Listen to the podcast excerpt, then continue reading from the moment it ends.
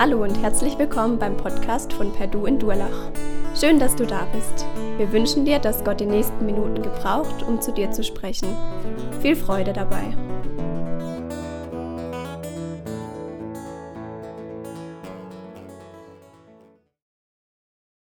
Neue Themenreihe beginnen wir heute. Ich darf die anfangen. Neuer Brief aus der Bibel. Neues Thema.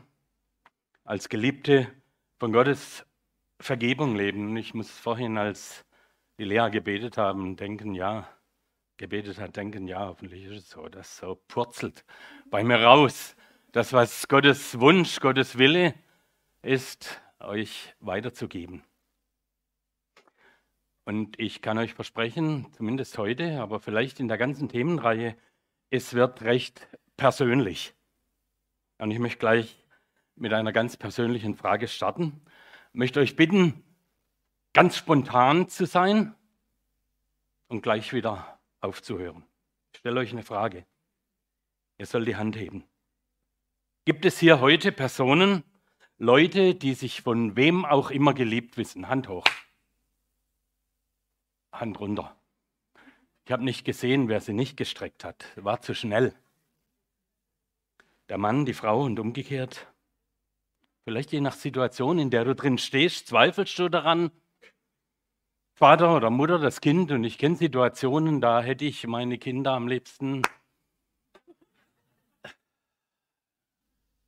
wenn sie schreien, wenn sie nicht wollen, was ich will. Teenie-Zeit, glaube ich, brauche euch nichts erzählen. Die Kopf haben, wo auch immer. Fällt es nicht leicht, auch du mit deinen Freunden in der Klasse, wo immer.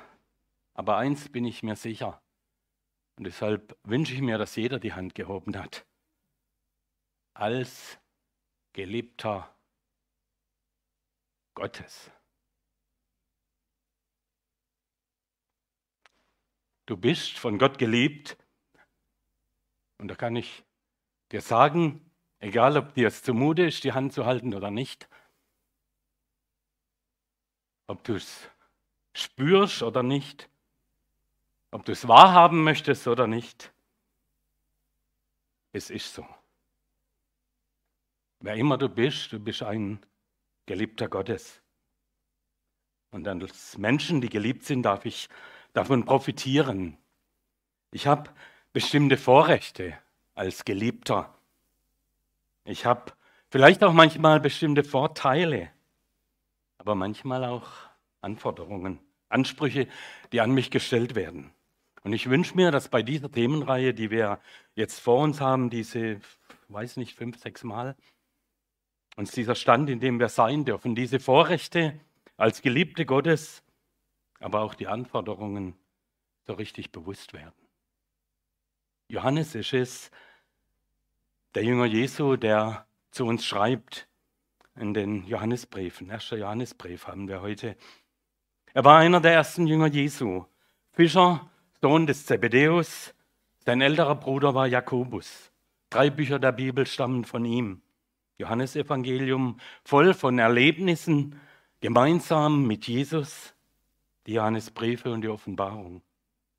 Er war dabei. Er hatte Jesus gesehen und erlebt, er hat ihn gekannt, war der Jünger, den Jesus liebte, wird uns berichtet gehörte mit Jakobus und Petrus so zu den ganz engen, dicken Freunden Jesu. Er hat erlebt, wie die Tochter des Jairus auferweckt wurde, war mit Jesus auf dem Berg der Verklärung, war in Gethsemane bei der Gefangennahme dabei, ging mit Jesus in den Innenhof des Hohen Priesters, stand mit Maria unterm Kreuz und bekommt von Jesus den Auftrag, sich um Maria zu sorgen. Er geht mit Petrus in die leere Grabkammer und bemerkt sofort, dass der Leichnam nicht von Menschenhand entfernt sein kann.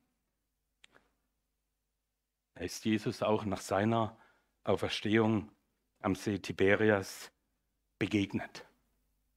Drei Hauptgedanken habe ich, denen ich die, den Text zuordnen möchten, möchte. Erstens, 1. Johannes 1, Vers 1 bis 4. Der Zeitzeuge ist es, der berichtet.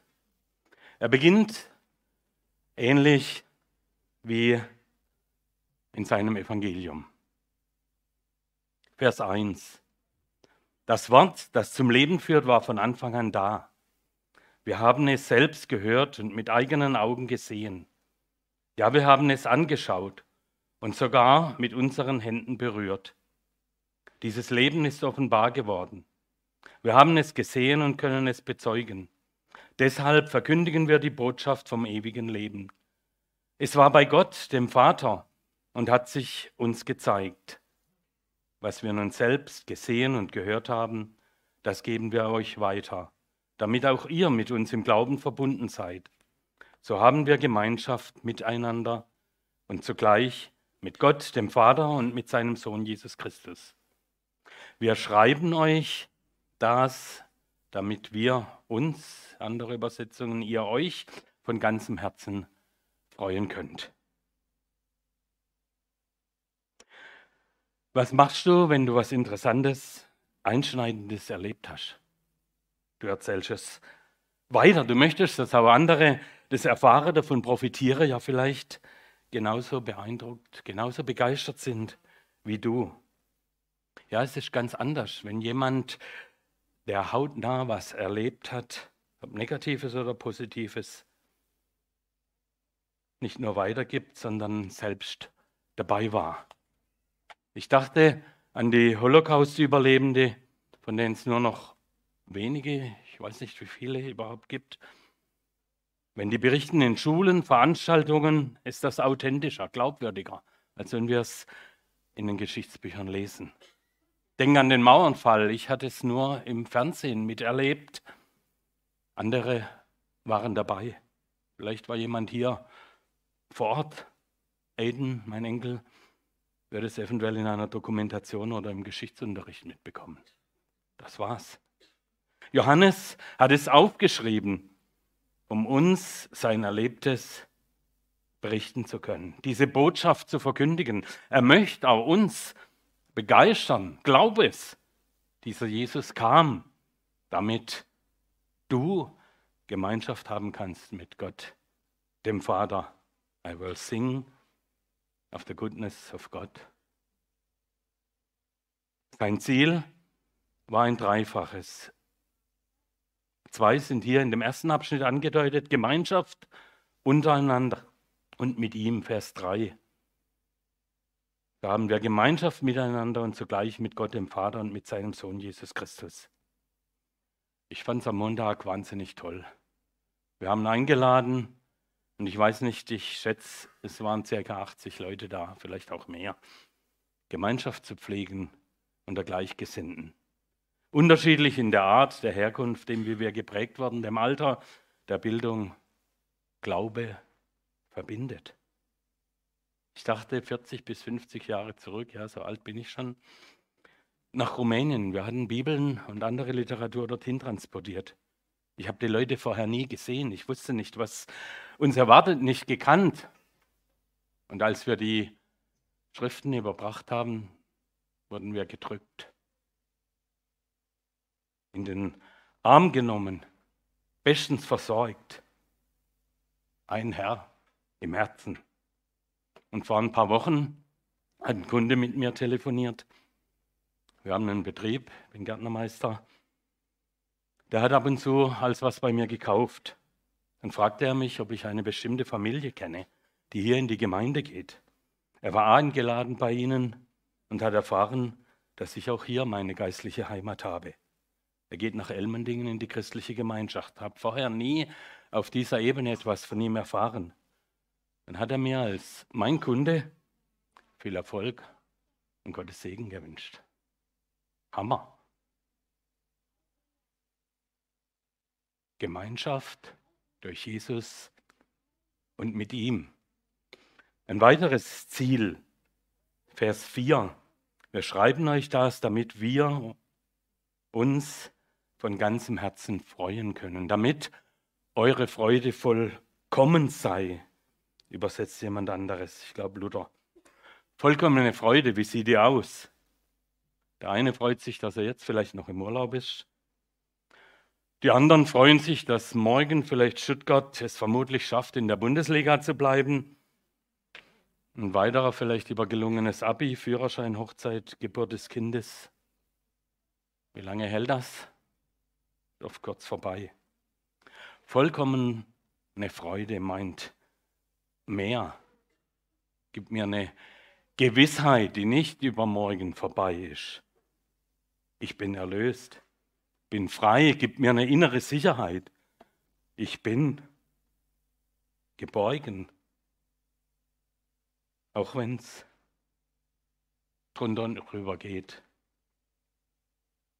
Auch wenn wir wissen, nicht wissen, wie es in bestimmten Bereichen bei dir und mir weitergeht.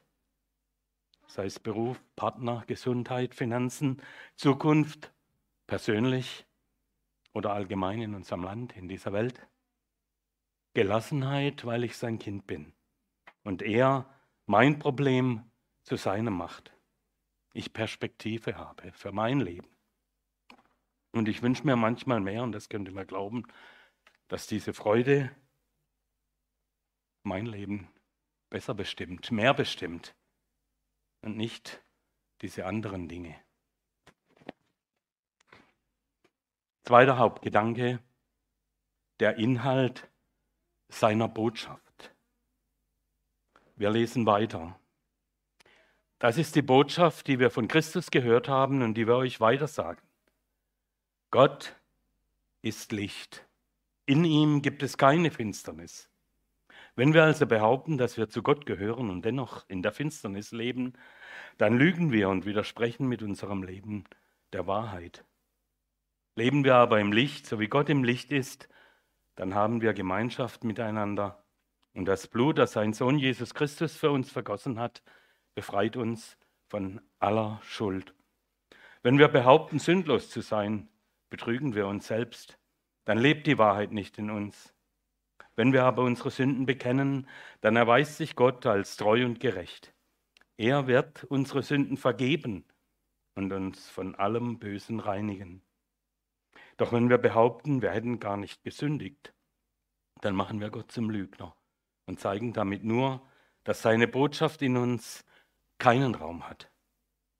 Meine geliebten Kinder, ich schreibe euch dies, damit ihr nicht sündigt. Sollte aber doch jemand Schuld auf sich laden, dann tritt einer beim Vater für uns ein, der selbst ohne jede Sünde ist. Jesus Christus. Denn Christus hat unsere Sünden, ja die Sünden der ganzen Welt auf sich genommen. Er hat sie gesühnt. Was folgt aus dem, was in Johannes erlebt hat? Gott ist Licht. In ihm gibt es keine Finsternis. Und Jesus, mit dem er gelebt hatte, unterwegs war, kam als Licht der Welt und will, dass auch wir, Menschen, die ihm nachfolgen, gläubig sind, Licht dieser Welt sind. Johannes zeigt uns, wie wir uns Gott vorstellen sollen. Keine Finsternis in ihm. Es kommt zum Ausdruck, wenn wir uns erinnern, der Glanz seiner Gegenwart, dass ihn kein Mensch ertragen kann. Elia nicht, Mose nicht. Ich habe überlegt, ob ich einen 1000 Watt Strahler im Keller nehme, hier reinstecke und euch mal so richtig, wow, Flash, aber ihr Lieben, auch das wäre unvollkommen und einseitig gewesen. Das wäre nicht das gewesen, was Gott als Licht zum Ausdruck bringt. Licht in Bezug auf Gott bedeutet nicht nur Helligkeit. Es bedeutet Wahrheit, Reinheit, Zuverlässigkeit, Vollkommenheit. Für uns in vielen Bereichen unvorstellbar. Gott ist Licht und er will, dass die Menschen im Licht seiner Gebote leben. Und da haben bestimmte Verhaltensweisen keinen Platz mehr. Licht und Finsternis passen nicht zusammen. Ich war vor 14 Tagen unterwegs. Ich mache das immer so. Nehme mir verschiedene Kunden, die ich besuchen muss, vor an einem Tag hintereinander. Schaue dann zwei, drei, manchmal vier Gärten an. War im ersten Garten rumgelaufen mit meinen Schuhen, die dann natürlich vor 14 Tagen, drei Wochen etwas dreckig waren. Im zweiten Garten hat die Frau gesagt, wir müssen aber durchs Wohnzimmer, der Garten ist hinten. Und ich habe gesagt, ähm, ich war schon in einem Garten und ihr Wohnzimmer ist so sauber. Ich kann die Schuhe ausziehen. Ja, macht nichts. Passt nicht durchs schöne Wohnzimmer mit dreckigen Schuhen. Wenn Gott in mein Leben kommt, will er, dass es sauber wird. Aufgeräumt. Dunkles, undurchsichtiges, sündiges, dreckiges Denken keinen Raum mehr hat. Der Dreck muss draußen bleiben. Und das war der, das Hauptziel, weshalb Johannes diese Bücher schreibt. Kapitel 2, Vers 1, meine geliebten Kinder, ich schreibe euch dies, damit ihr nicht sündigt. Nun, was ist mit Sündigen gemeint? Und es wäre jetzt vielleicht interessant zu sagen, dreht mal die Stühle um, wir machen einen großen Kreis und diskutieren darüber. Ich möchte mit euch einen kleinen Exkurs machen. Dauert ein bisschen, aber trotzdem finde es wichtig. Ist es die Sahne auf dem Kuchen? Die drei Kugeln Eis statt zwei? Das zweite Viertel Rotwein oder die dritte Flasche Bier? wenn ein Übergewichtiger gerne isst.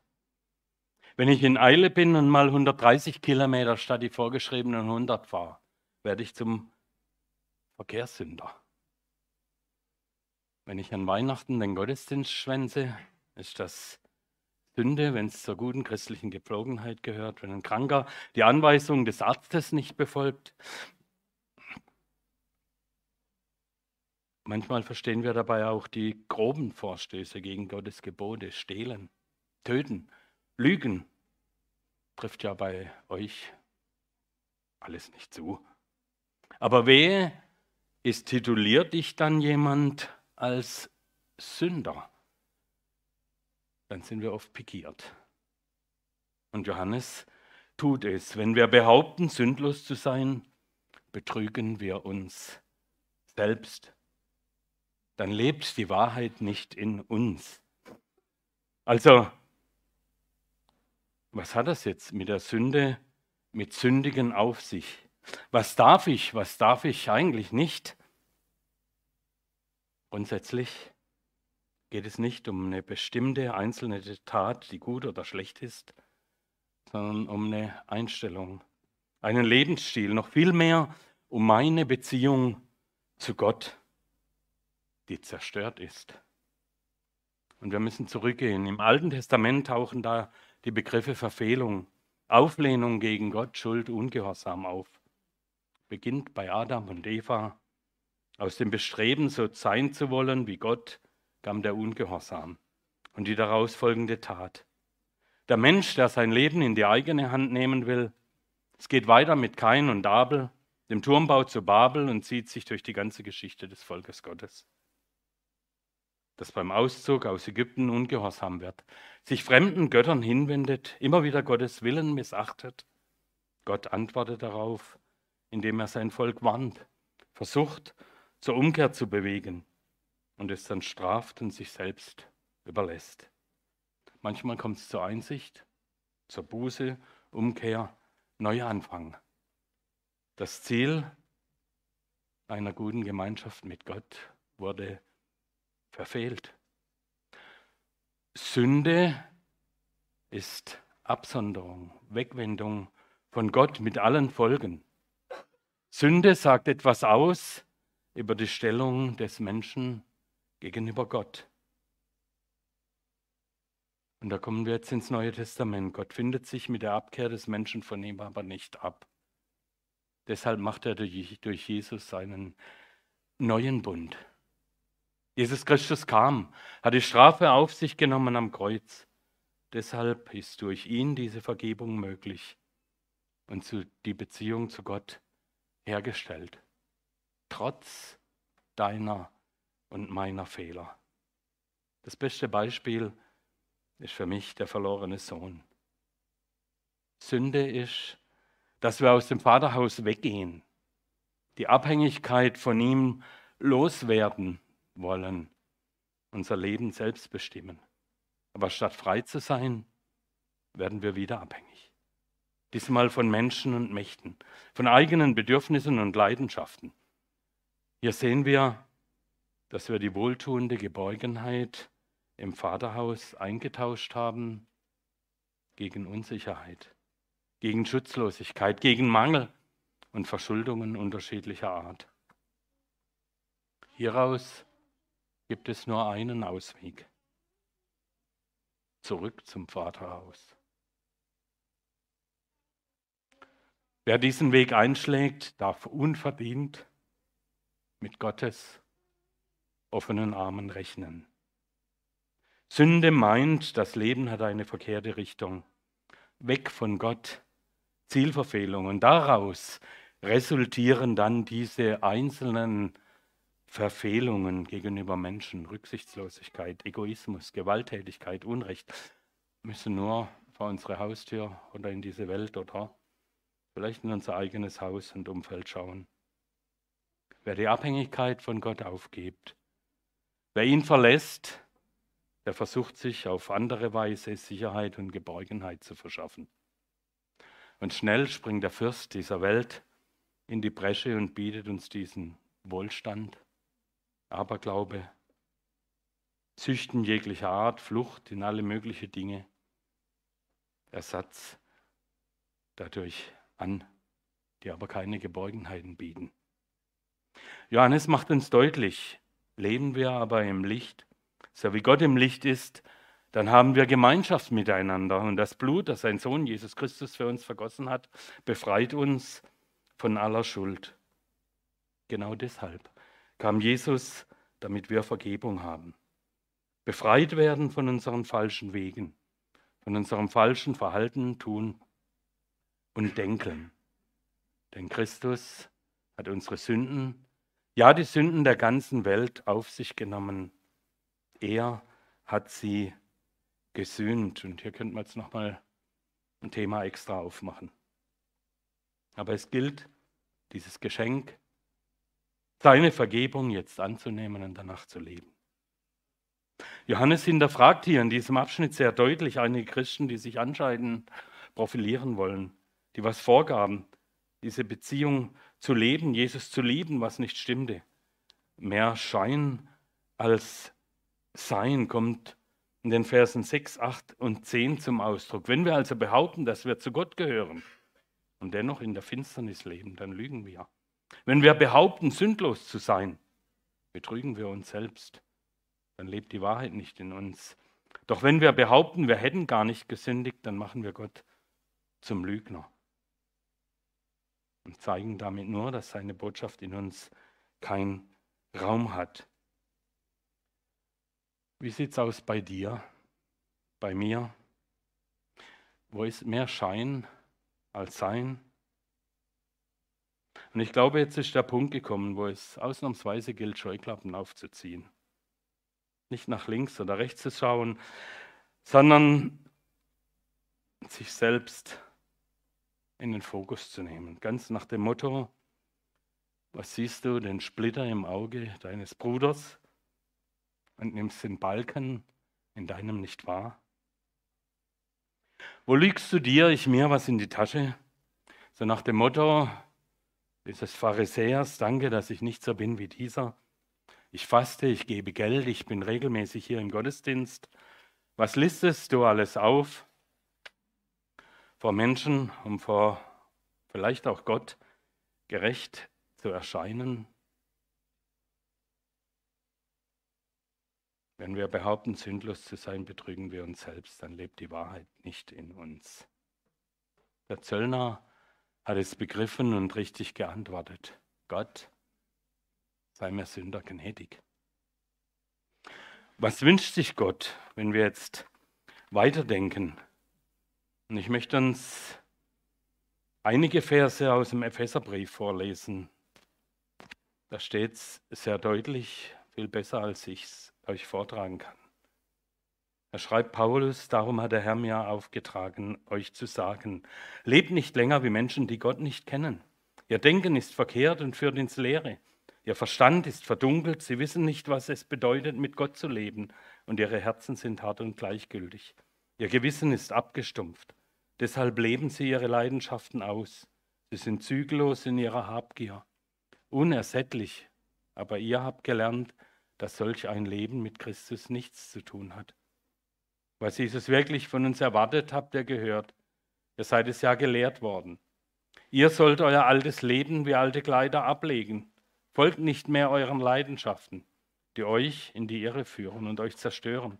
Gottes Geist will euch durch und durch erneuern. Zieht das neue Leben an, wie ihr eure Kleider anzieht. Ihr seid neue Menschen geworden, die Gott selbst nach seinem Bild geschaffen hat. Ihr gehört zu Gott und lebt so, wie es ihm gefällt. Belügt einander also nicht länger, sondern sagt die Wahrheit.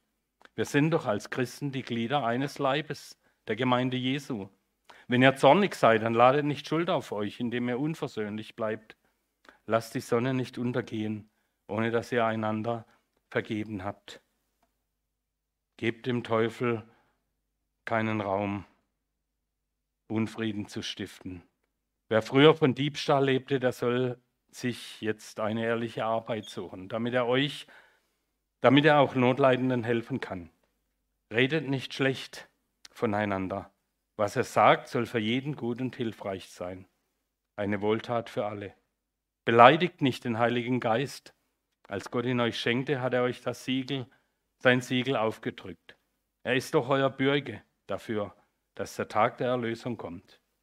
Mit Bitterkeit, Jähzern und Wut sollt ihr nichts mehr zu tun haben. Schreit einander nicht an, redet nicht schlecht über andere und vermeidet jede Feindseligkeit.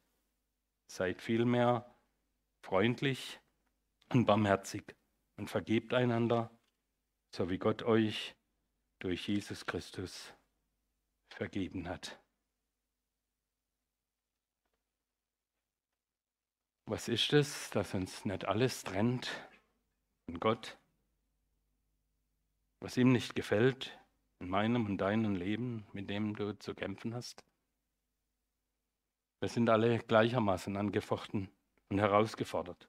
Beginnt meist in den Gedanken, und doch hat jeder seine eigenen Probleme. Ist er anders veranlagt und auch anders anfällig. Ich möchte hier Fragen in den Raum stellen. Wie sieht es aus?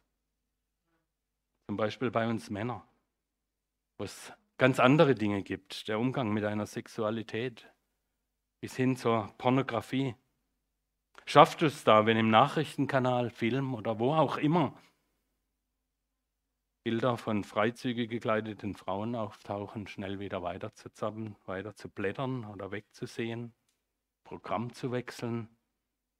Wie sieht es aus mit deinem Stolz, deiner Anerkennung? Wenn ein anderer in deiner Firma mehr gelobt wird als du, obwohl du ihm vielleicht geholfen hast, wie sieht es aus mit Geld, Besitz? Wenn dein Nachbar ein tolles Auto fährt, ein schöneres Haus hat, das ihm zu gönnen? Den, der anders tickt, auch stehen zu lassen und nicht gleich einen Idioten zu nennen? Ich weiß nicht, was dir als Frau hier zu schaffen macht.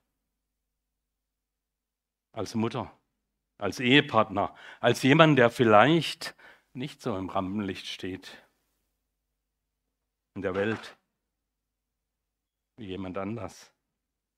Oder als Single klarzukommen mit einem Neid, meiner Eifersucht, vielleicht auch mit deiner Sexualität als Teenie, als Jugendlicher.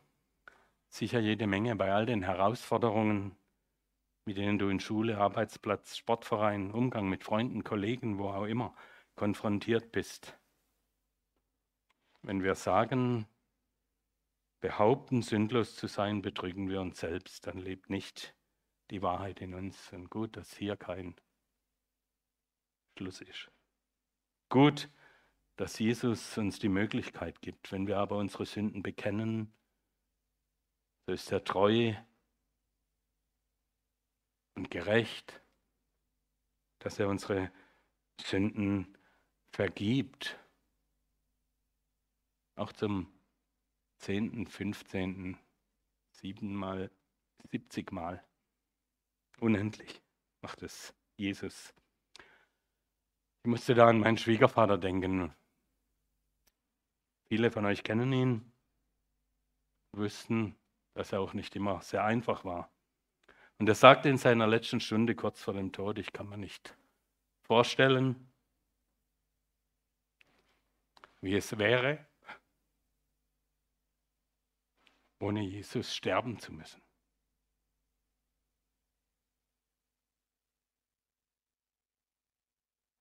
Ich würde behaupten, er hat die Verse 7 und 9 begriffen.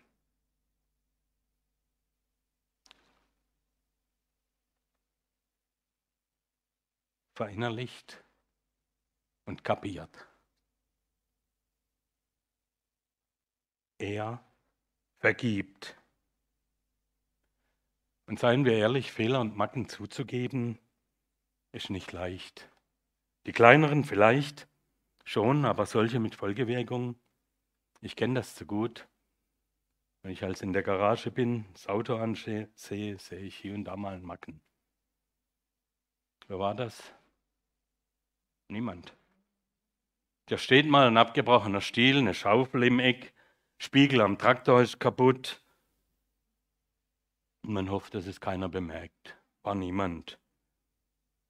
Das Gras drüber wächst oder der Chef, Lehrer, Eltern, setz ein, was du möchtest, gnädig sind.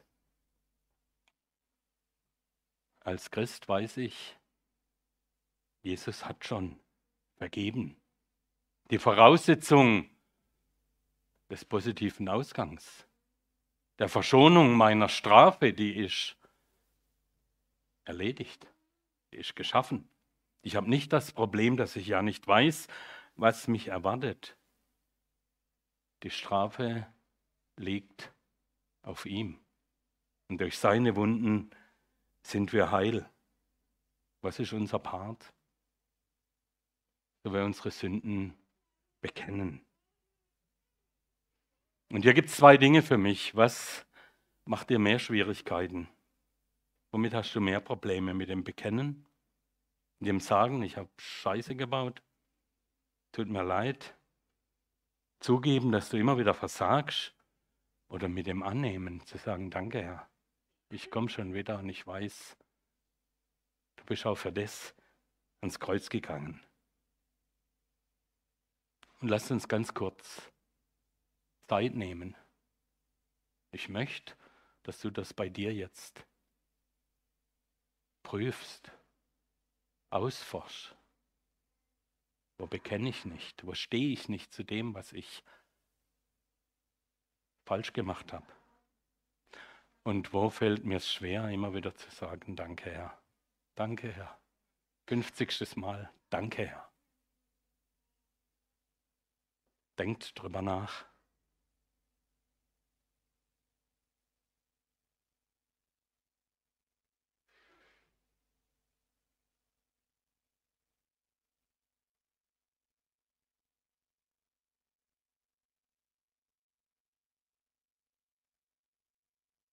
Wenn wir aber unsere Sünden bekennen, dann erweist sich Gott als treu und gerecht. Er wird unsere Sünden vergeben und von allem Bösen reinigen. Hast du das verinnerlicht? Bei dir ganz persönlich, er vergibt, egal was du getan hast, ob es ein Glas war, das kaputt gemacht hast, deine Beziehung eine Beziehung zerstört, betrogen, was auch immer. Denn Christus hat unsere Sünden, ja die Sünden der ganzen Welt auf sich genommen. Er hat sie gesühnt. Er ist mein, unser Fürsprecher, Anwalt. Er hat es in die Hand genommen, für mich bei Gott erledigt. Auch wenn wir hier auf dieser Welt vielleicht für vieles sind manches, was wir falsch machen, gerade stehen müssen, zur, An zur Verantwortung gezogen werden, ausbaden müssen. Glaubst du das? Mutig kam ich vor den Thron. Freigesprochen durch den Sohn, das ist der Grund, warum wir feiern. Wir sind befreit. Er trug das Urteil, will mich mein Herz erneut verdammen und Satan flößt mir Zweifel ein. Wer gleich blutrote Sünde soll sie werden, weiß wie Schnee, nicht Schwamm drüber, Gras drüber wachsen lassen, sondern was bisher rot mir angekräutet wurde, mich verurteilt hat, ist weiß, unsichtbar, vergeben.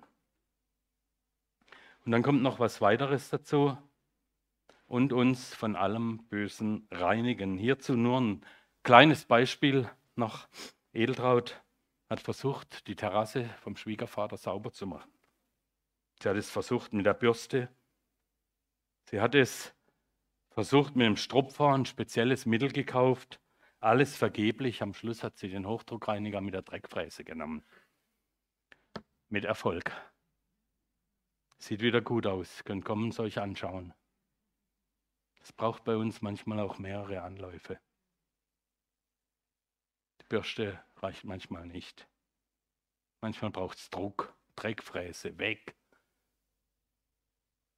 Und wie bei den Balkonplatten immer ein ständiges Dranbleiben. Die werden wieder schmutzig. Weg mit der Dreckfräse. Deshalb lasst uns ständig dranbleiben. Und ganz kurz noch mein letzter Punkt. Authentisch leben. Das ist die Einheit von Bekenntnis in meinem Handeln. Ich verspreche es euch, es wird ganz kurz. Er schreibt diesen Brief weil er möchte, dass das eins wird, Kind Gottes sein und als dieses Kind auch leben. Wenn wir uns an Gottes Gebote halten, zeigt uns dies, dass wir Gott kennen. Wenn jemand behauptet, ich kenne Gott, hält sich aber nicht an seine Gebote, so ist er ein Lügner. Die Wahrheit lebt nicht in ihm. Doch wer sich nach dem richtet, was Gott gesagt hat, bei dem ist Gottes Liebe zum Ziel gekommen. Daran erkennen wir, ob wir wirklich mit ihm verbunden sind. Wer von sich sagt, dass er zu ihm gehört, der soll auch so leben, wie Jesus gelebt hat. Was ich euch jetzt schreibe, meine Lieben, ist kein neues Gebot, sondern die Botschaft Gottes, die ihr von Anfang an gehört habt. Und trotzdem ist dieses Gebot neu, weil Christus es verwirklicht hat und ihr jetzt danach lebt. Denn die Finsternis schwindet und das wahre Licht strahlt schon auf. Wenn nun jemand behauptet, in diesem Licht zu leben, Hasst aber seinen Bruder oder seine Schwester, dann lebt er in Wirklichkeit immer noch in der Finsternis. Nur wer seine Geschwister liebt, der lebt wirklich im Licht.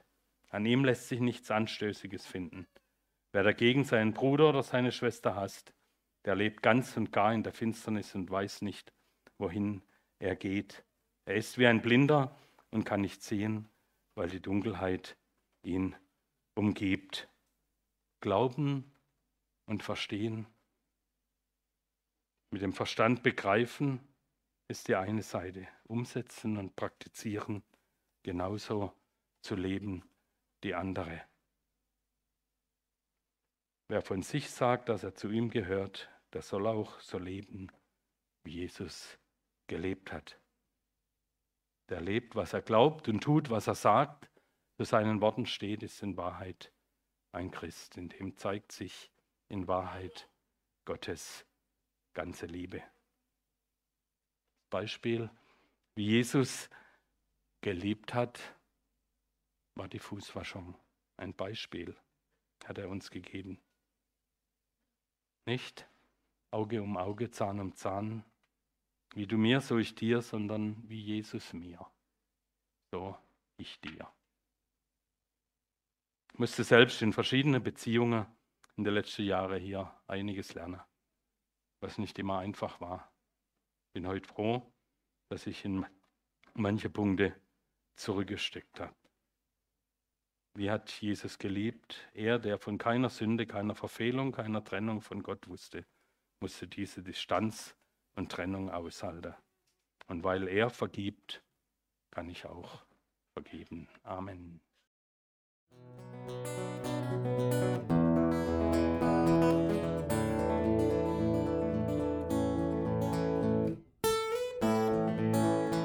Wir hoffen, der Podcast hat dir weitergeholfen. Falls du noch Fragen hast, besuche gerne unsere Homepage unter www.per-du.church. Hier findest du alle wichtigen Infos zur Gemeinde und zum Glauben. Tschüss und bis zum nächsten Mal.